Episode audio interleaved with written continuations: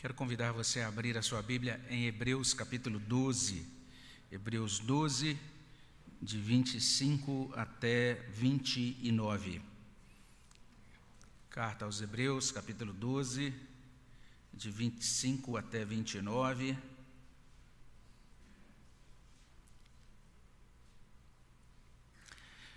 Quero convidar também para lermos juntos. Você é convidado a ler aqui comigo, você que está em casa também, a manter a sua Bíblia aberta e acompanhar a leitura conosco. Hebreus capítulo 12, de 25 até 29. Vamos ler juntos a palavra de Deus? Tende cuidado, não recuseis ao que fala, pois se não escaparam aqueles que recusaram ouvir quem divinamente os advertia sobre a terra, muito menos nós, os que nos desviamos daquele que dos céus nos adverte, aquele cuja voz abalou então a terra.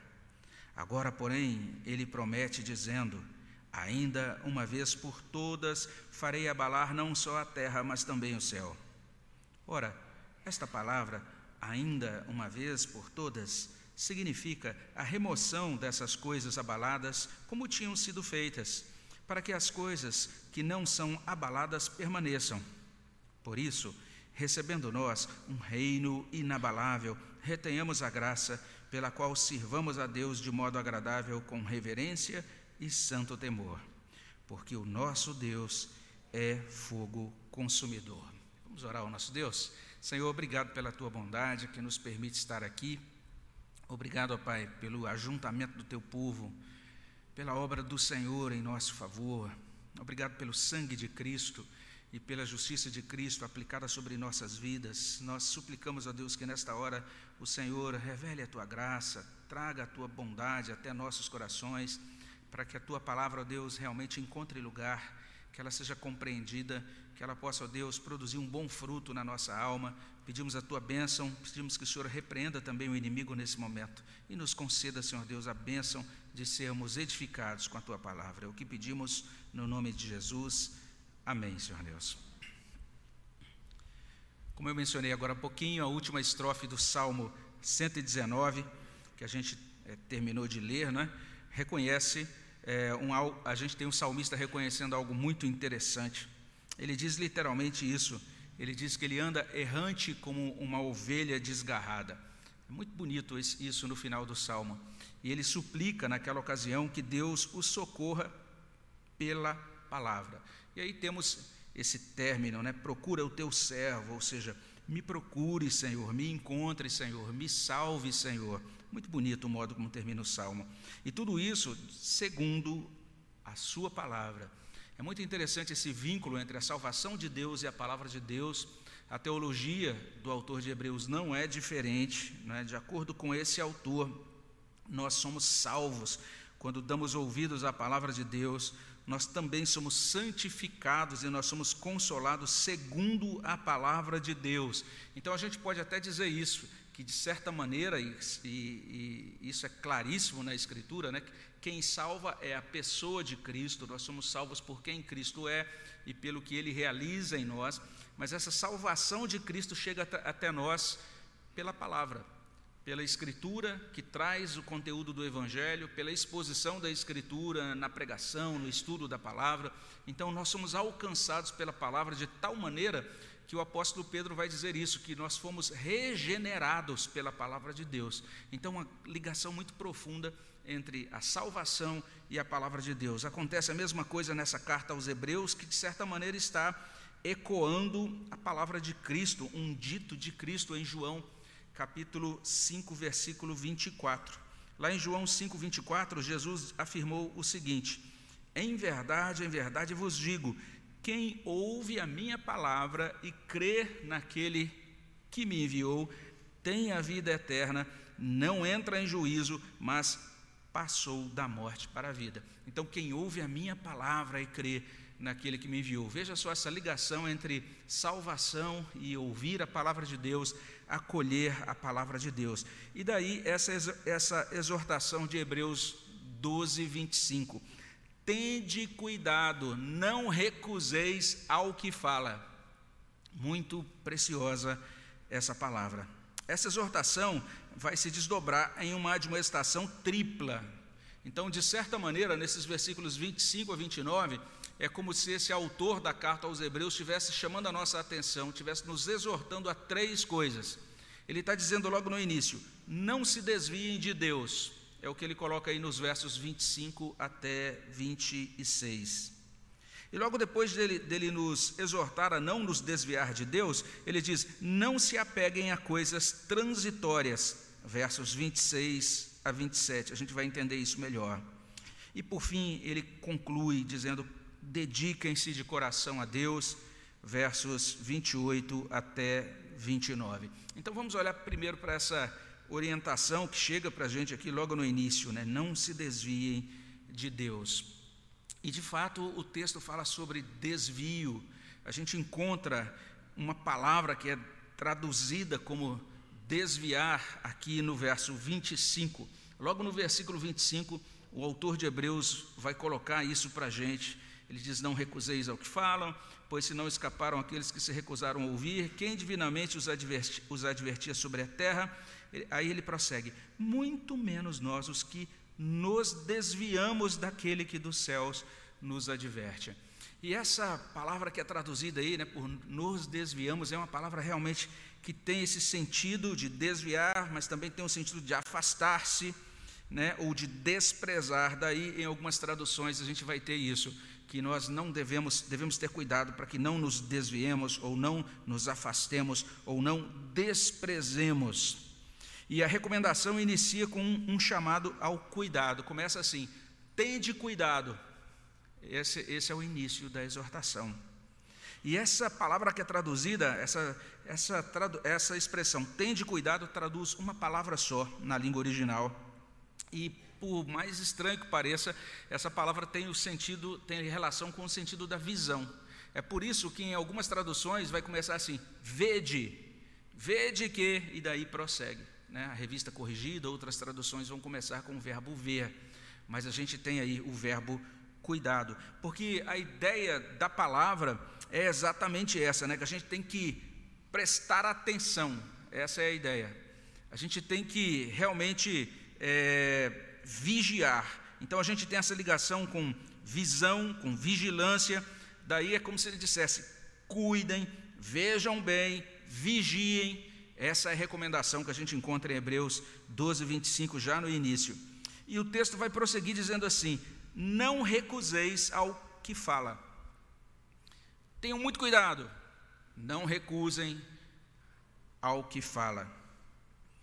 E aí já ouvi até algumas, uma certa ocasião, uma pessoa explicando esse texto e defendendo a partir desse texto essa ideia. Nossa, você tem que prestar muita atenção e atentar muito para os pregadores.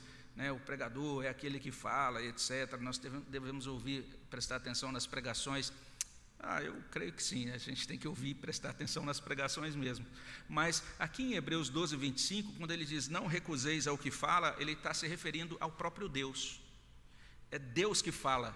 Essa é a ideia de Hebreus 12. Não está falando, não está trazendo uma teologia, enfim, é sobre o ministério do pregador, mas o que ele está colocando para a gente aqui é o próprio Deus. Nós temos que prestar atenção na nossa relação com Deus.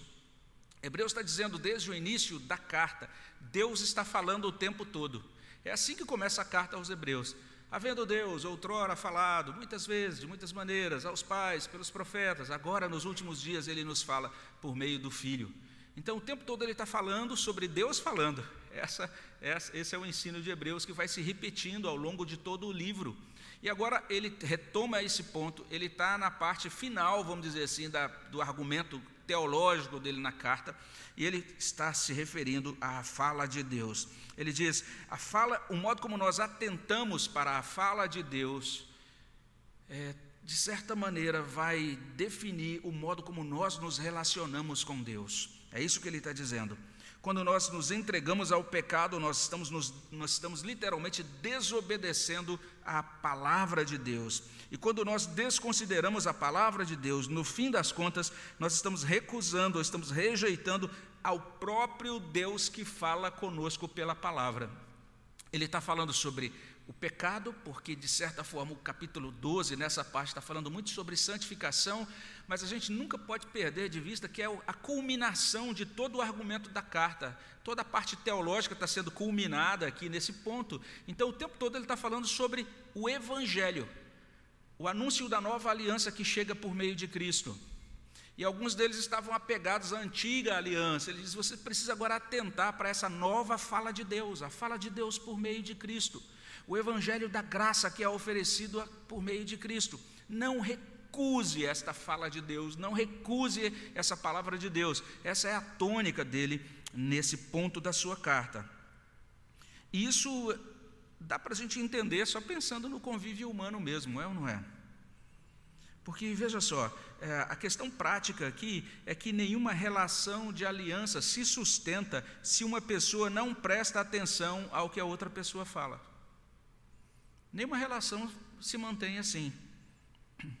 Não dá para conviver em plenitude de aliança com quem não nos leva a sério. Com quem você convive e você fala e ele funciona como se você não estivesse falando nada, como se você não, não existisse. A gente se sente literalmente inexistente, né? sem qualquer tipo de capacidade de influenciar ou de interagir adequadamente com outra pessoa. E quando a gente percebe que a, gente nota então que a gente não é ouvido, a gente se sente desvalorizado e rejeitado. O autor de Hebreus está dizendo isso. Deus também é rejeitado quando nós não atentamos para o que ele fala. Se, se ele fala conosco e a gente não está nem aí para o que ele fala, então nós estamos rejeitando. Tomem cuidado, não rejeiteis ao que fala. Essa é a fala de Hebreus, é aquilo que Hebreus traz para a gente, esse é o argumento do autor de Hebreus, recusar a palavra de Deus sobre a nova aliança em Cristo, recusar aquilo que é trazido no Evangelho de Deus, corresponde a recusar ao Deus que fala nesse Evangelho.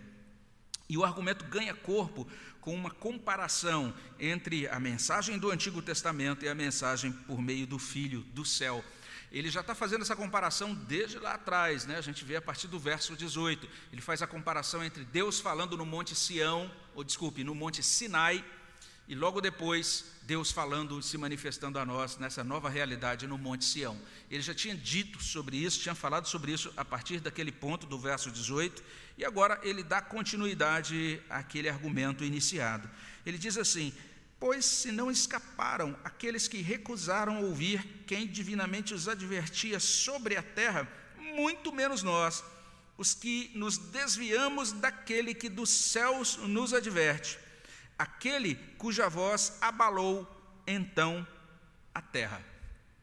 Então tem uma mensagem do Antigo Testamento que foi dada, como ele diz aqui, foi uma advertência sobre a terra. A gente pode pensar no próprio Moisés, que foi o mediador daquela aliança do Sinai. Inclusive, naquela ocasião em que a aliança foi estabelecida, o povo é, praticamente clamou que Deus não fale diretamente conosco, que ele fale por meio de Moisés. E foi isso que aconteceu: Moisés falando da terra para o povo, transmitindo para o povo os termos daquela aliança. Agora, o autor de Hebreus está dizendo isso. Agora chegou uma mensagem por meio do Filho do céu. Isso é bem interessante. E ele vai falar aqui sobre um abalo, né, no verso 26. Aquele cuja voz abalou então a terra. Porque quando Deus falou na antiga aliança, a terra tremeu. A gente falou sobre isso meditando sobre a revelação ou a confirmação da aliança no Sinai. Ah, foi um momento aterrorizante, não é?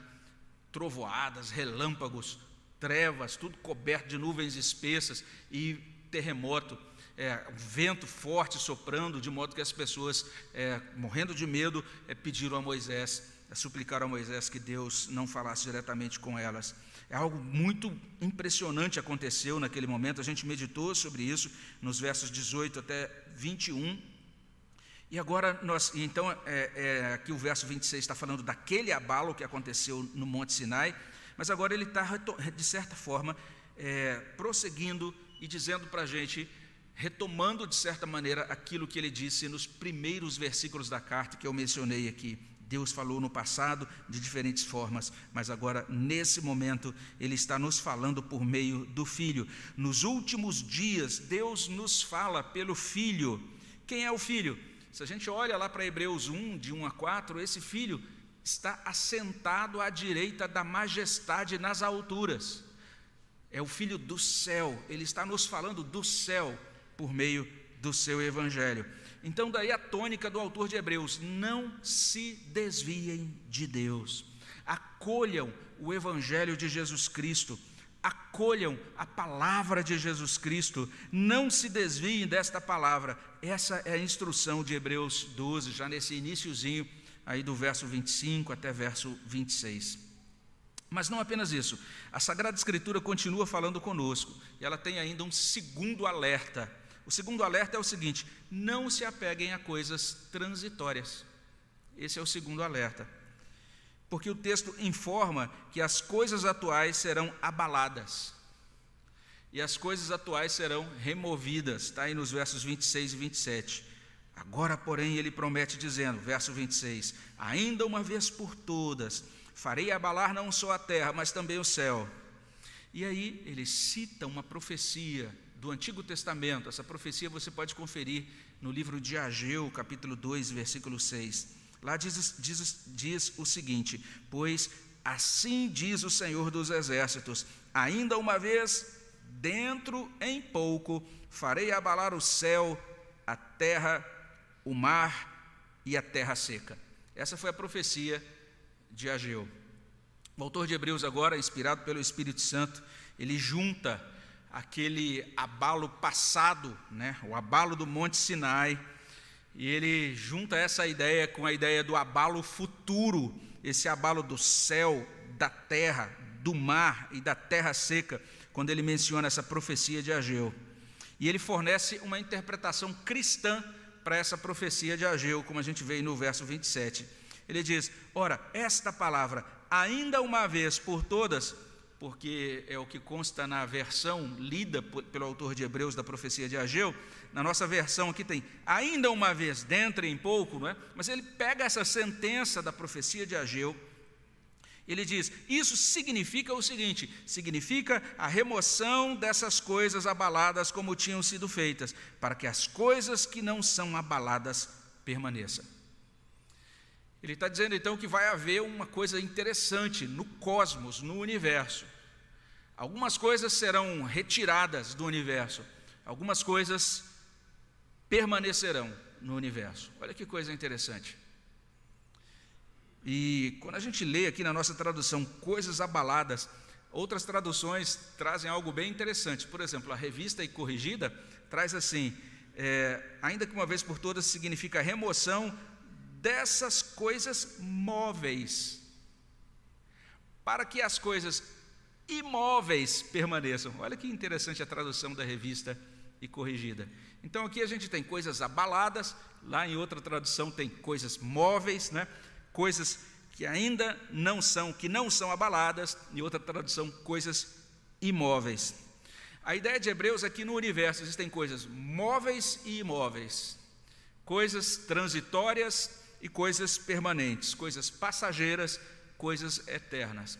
O que Hebreus está dizendo é que vai haver uma consumação do reino, e nessa consumação do reino, aquilo que é eterno vai permanecer, aquilo que é passageiro vai deixar de permanecer. É isso que ele está dizendo para a gente. Assim como Deus fez abalar, e naquele abalo todo mundo ficou morrendo de medo, né, aterrorizado, o Monte Sinai, o Monte Sinai, é, o que Hebreus está dizendo agora é isso. Ele está colocando para a gente: olha, sabe aquele abalo do Monte Sinai que deixou as pessoas morrendo de medo? Pois é, foi só um começo. Foi só uma espécie de demonstração, uma pequena amostra daquilo que virá, do grande e do definitivo abalo de tudo aquilo que é móvel. É isso que Hebreus está colocando para a gente. Isso vai acontecer. Haverá uma consumação, algumas coisas serão removidas, literalmente extinguidas. Ele está mencionando aí diferentes coisas. Por exemplo, olhando para a teologia do livro, ele já deixou claro isso, né? Que tudo que diz respeito à antiga aliança, os antigos rituais levíticos, as antigos, os antigos aparatos do culto do, do Antigo Testamento ali no tabernáculo e no templo. Então, tanto essas coisas que a gente poderia chamar de coisas da religião, que tiveram o seu, o seu lugar, cumpriram o seu papel, foram bênçãos de Deus na história, mas que agora passaram Mas ele está falando também do pecado. Ele está falando de tudo aquilo nesse mundo que é do desagrado de Deus. Então, a vida no pecado, com o seu peso para a consciência, o medo de Deus, o medo da morte, essas coisas não vão ter lugar no reino consumado do nosso Senhor Jesus Cristo.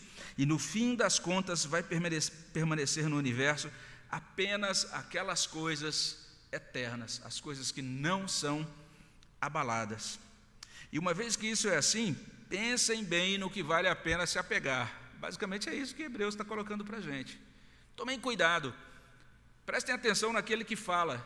Entendam que tudo isso com que vocês estão lidando na vida hoje, tudo isso precisa ser devidamente processado, compreendido. Vocês têm que estabelecer aí, eh, fazer aquele juízo de valor sobre todas as coisas. Entender, olha, isso aqui vale a pena investir nisso. Isso aqui é imóvel, não vai ser abalado. Agora, isso aqui, ah, isso aqui é algo que passa.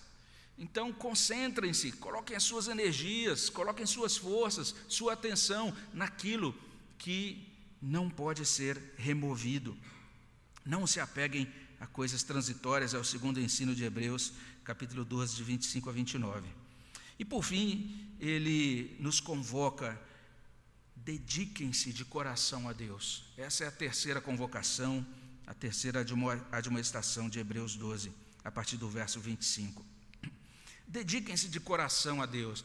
E a gente não encontra né, a palavra coração aí, tem que admitir, não está isso no texto. Ele vai usar outras palavras, mas o que ele está falando aí nesse final é sobre uma dedicação integral, inteira a Deus. Quando a gente usa essa expressão, dedique-se de coração, é literalmente uma forma de atualizar o que consta em Deuteronômio capítulo 6, a partir do verso 4. Ouve Israel, o Senhor Deus é o único Senhor, amarás, pois, o Senhor Deus de toda a alma, de todo o coração, de toda a sua força. Essa dedicação inteira a Deus, e é, é uma vida, a gente pode chamar isso também de vida para o agrado de Deus. E essa vida para o agrado de Deus, de acordo com o texto, implica receber, reter e servir de acordo com a nossa tradução revista e atualizada, porque ela traz assim: por isso, recebendo, olha o verbo receber aí, recebendo nós um reino inabalável, olha agora o verbo reter, retenhamos a graça pela qual sirvamos a Deus de modo agradável, e o verbo servir, não é? E ele termina: que façamos isso com reverência e santo temor. Basicamente, o que ele está fazendo é uma espécie de sumário, de resumo, está repassando bem rapidamente aquilo que ele já colocou para a gente tempos atrás nessa mesma carta. Ele já mostrou lá atrás, é, enfatizou isso, inclusive naquilo que ele falou sobre o Monte Sião, e agora ele está retomando isso. Nós recebemos de Cristo um reino inabalável. Olha só a palavra que ele usa: inabalável. Esse reino de Cristo está, na verdade, ele abarca tudo aquilo que é permanente, tudo aquilo que é eterno. Algumas coisas são abaláveis, nem sei se tem a palavra, né, mas podem ser abaladas, é, são móveis, e outras coisas realmente são eternas. As coisas eternas têm a ver com o reino. O reino que Deus nos concede por meio de Cristo é um reino inabalável. Nós recebemos esse reino quando recebemos Cristo, quando acolhemos a palavra de Cristo. Nós somos imediatamente inseridos nesse reino, nós somos inseridos em Cristo, Cristo também foi inserido em nós, nós somos unidos pelo Espírito Santo a Cristo e à Sua obra, e como diz Hebreus capítulo 10 de maneira muito linda naquele, naquele, naquele capítulo, especialmente nos versos finais, agora foi resolvido o problema do pecado, foi resolvido o problema da consciência, foi resolvido o problema da comunhão com Deus no culto.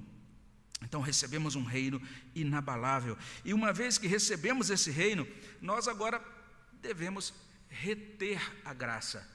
E aí alguns é, são normalmente inclinados a, a entender isso como se fosse uma espécie de procedimento que a gente deve realizar para que a graça fique aqui conosco, né? Sei lá, a gente ter tipo um recipiente onde a gente coloque graça e a graça não vai escorrer daquele recipiente, não vai vazar daquele recipiente. Mas a ideia é muito mais no sentido de que a gente deve agora expressar graças ou ações de graças ou gratidão por conta do reino que recebemos. É por isso que na NVI nós encontramos assim: sejamos agradecidos. Então, reter a graça Eu acho bom a gente pensar nisso, que a retenção da graça tem a ver com gratidão, não é? E gratidão é muito importante para que a gente esteja desfrutando da plenitude da graça de Deus. E a partir desse ponto nós podemos servir a Deus, sirvamos. A palavra que é traduzida aí, esse verbo servir, é muito importante. Na verdade, não apenas na teologia de Hebreus, mas na teologia do Novo Testamento inteira, porque essa palavra literalmente tem o sentido de culto. É a palavra de adoração, que tem a ver com adoração, com culto a Deus. É nesse sentido que até outras traduções trazem assim: prestemos um culto agradável a Deus. E essa ideia de culto agradável é muito impressionante em Hebreus, porque Hebreus vai mencionar o culto no tabernáculo, o culto no templo, aqueles sacerdotes nos seus turnos, especialmente na época de Hebreus, o culto no templo com mais de mil sacerdotes se revezando em turnos, e você chegava na, se aproximava da cidade de Jerusalém, já podia ver de, de longe a fumaça que subia do altar do templo, todos os dias com sacrifícios sendo oferecidos, no sábado aqueles sacrifícios sendo oferecidos em dobro, não é? Todo um aparato litúrgico, aparato de vestimentas, algo que parecia grandioso quando era comparado com o culto cristão. Você ia no culto dos cristãos, o que, que você tinha lá? Um grupinho de gente escondido numa casa. Né? Não, não, a igreja cristã naquela época não tinha terreno, não tinha propriedade, não tinha templos é, construídos de, de alvenaria ou basílicas ou nada disso naquela época, no primeiro século. Então eles se reuniam normalmente em casas e nos tempos de perseguição, é, escondidos em determinado lugar. Não era uma reunião pública, ninguém naquela época passava carro de som na cidade, vem ao grande culto da igreja tal. Não tinha isso, era tudo escondidinho e tudo muito simples. Então você ia num culto cristão, o que, você tinha? Aquele grupo de cristãos ali, alguém meditava na palavra, alguém orava, outros chegava o momento de partir o pão, partiam um pão ali, passavam de mão em mão, né? e também tomavam o cálice juntos, faziam outras preces juntos, terminava, Pronto, era aquilo. Aí você ia no culto no templo em Jerusalém, você chegava, totorom, o chofar tocando, né, as trombetas, e aquela fila de aquela montoeira de gente, milhares de pessoas no pátio exterior, e você via aqueles sacerdotes com as suas mitras e aquela sua vestimenta e todo aquele aparato de culto. E agora muitos deles estavam pensando: "Ah, eu vou deixar esse negócio de culto cristão, acho que eu vou voltar lá para o culto judaico, é mais empolgante, é mais emocionante. Né, chamaram um preletor lá ontem, tinha mais de mil pessoas, e agora eu estou aqui nesse culto né, da IPB aqui de Hebreus, e tanta, tão simples. Olha só o que diz o autor de Hebreus, ele diz, são esses que têm Cristo e que acolhem a palavra de Cristo e que oferecem esse culto, esse é o culto agradável. Ele está dizendo, está vendo todo aquele aparato lá? Acabou, acabou o tempo daquilo, aquilo agora foi extinto, aquilo diz respeito à antiga aliança. Agora nós temos o culto daqueles que possuem o reino inabalável. E o que é que persiste e prevalece no reino inabalável? As coisas simples de Deus. Esse é o culto agradável a Deus, de acordo com o autor dessa carta.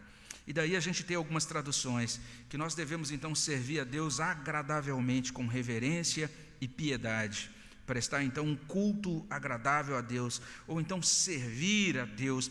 E a gente fica então com essa questão, pastor, então qual é a ideia real aí do texto? É a ideia de serviço ou é a ideia de culto? E a resposta é muito simples. De acordo com a Escritura, essas duas coisas se complementam.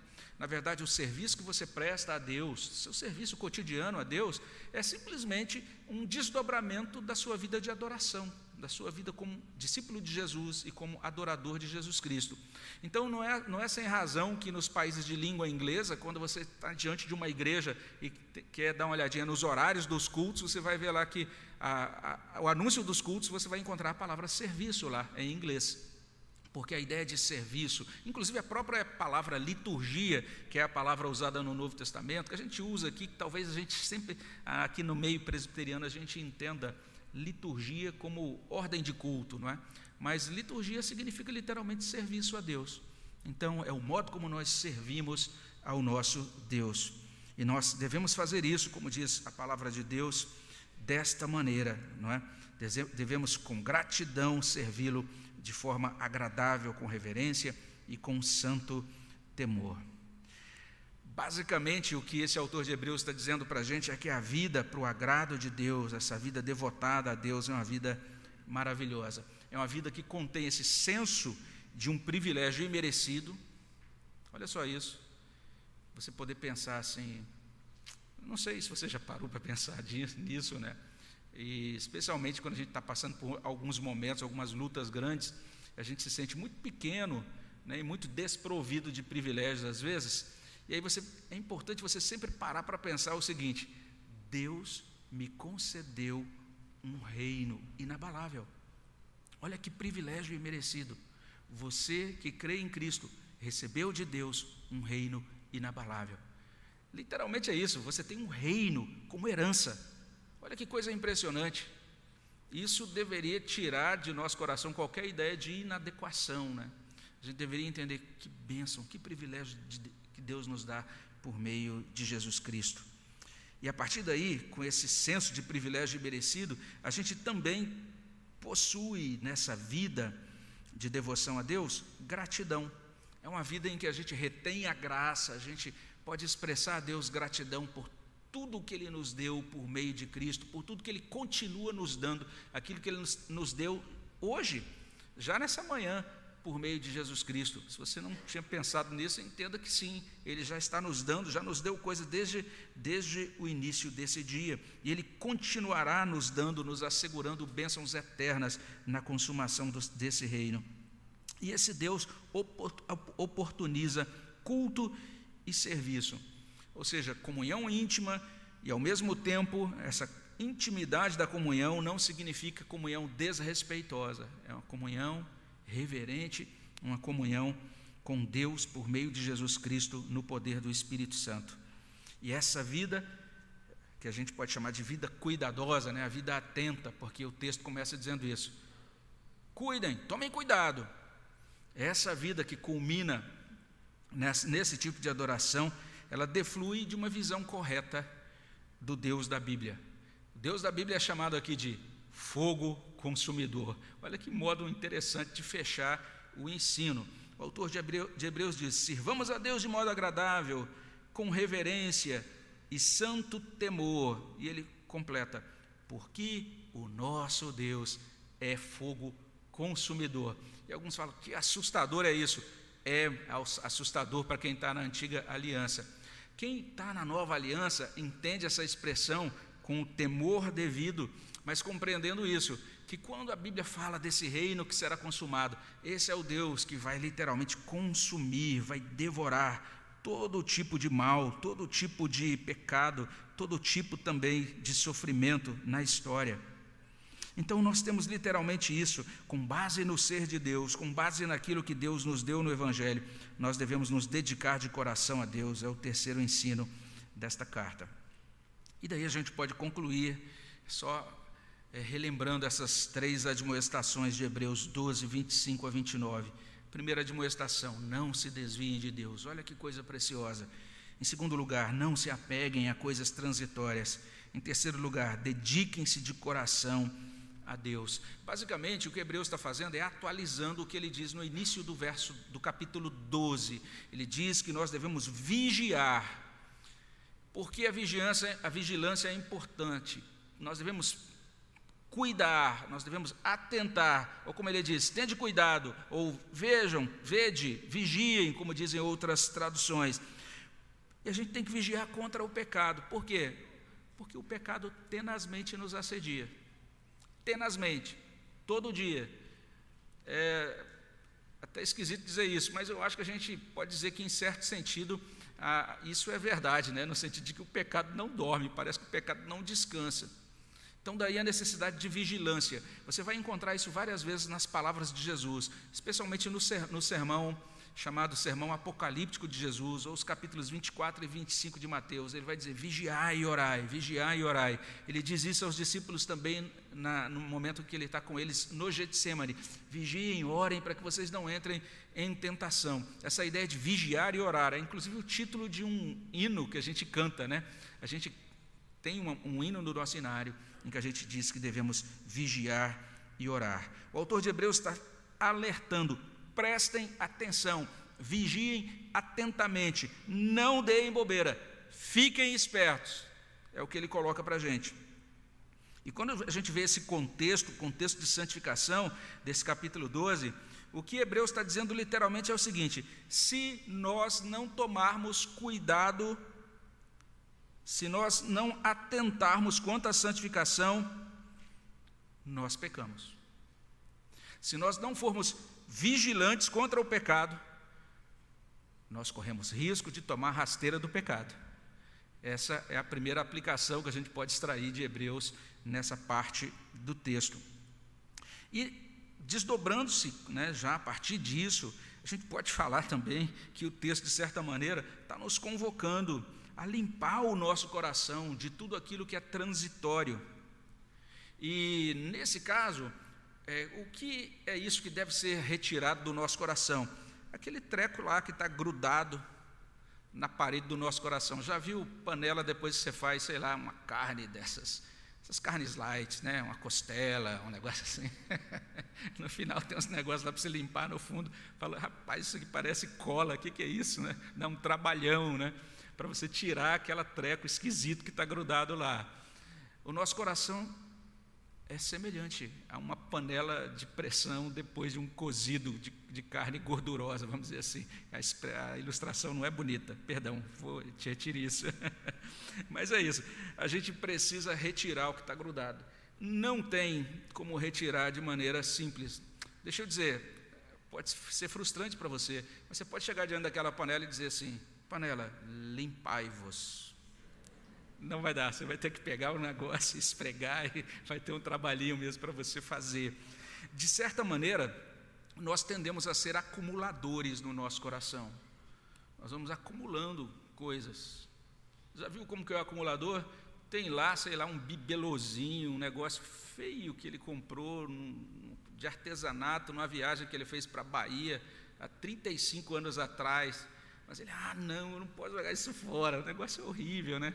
ele nem, nem vê aquilo, está lá no fundo de uma caixa. Mas se alguém falar, vamos jogar essa coisa aí, é lixo. Não, isso aqui não, porque eu lembro que eu estava lá no Arraial da Ajuda, tomando água de coco, não sei o quê. Aí você vê um monte, um monte de memórias afetivas ligadas àquele treco que é só lixo, assim, pensando de forma prática.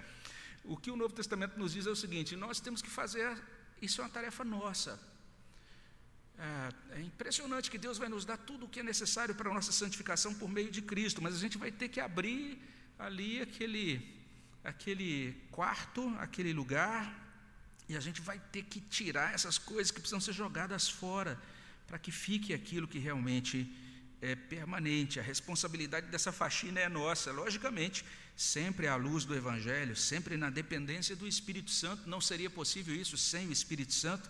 Mas olha o que diz Isaías 1, 16 e 17: Lavai-vos, purificai-vos, tirai a maldade de vossos atos de diante dos meus olhos, cessai de fazer o mal, aprendei a fazer o bem. Então são deveres de santidade que cabem a nós. Nós agora somos convocados pela palavra de Deus a dar essa, essa, fazer essa faxina, dizer Deus me ajuda aqui a jogar esse negócio lá que eu estou guardando há 35 anos fora. Esse negócio não tem mais lugar aqui, não. Vou deixar apenas aquelas coisas que são imóveis, aquelas coisas que permanecem para a vida eterna. E por fim, a gente pode e deve preencher a nossa mente com o próprio Deus, pensar na beleza dele, na grandeza dele, no reino inabalável.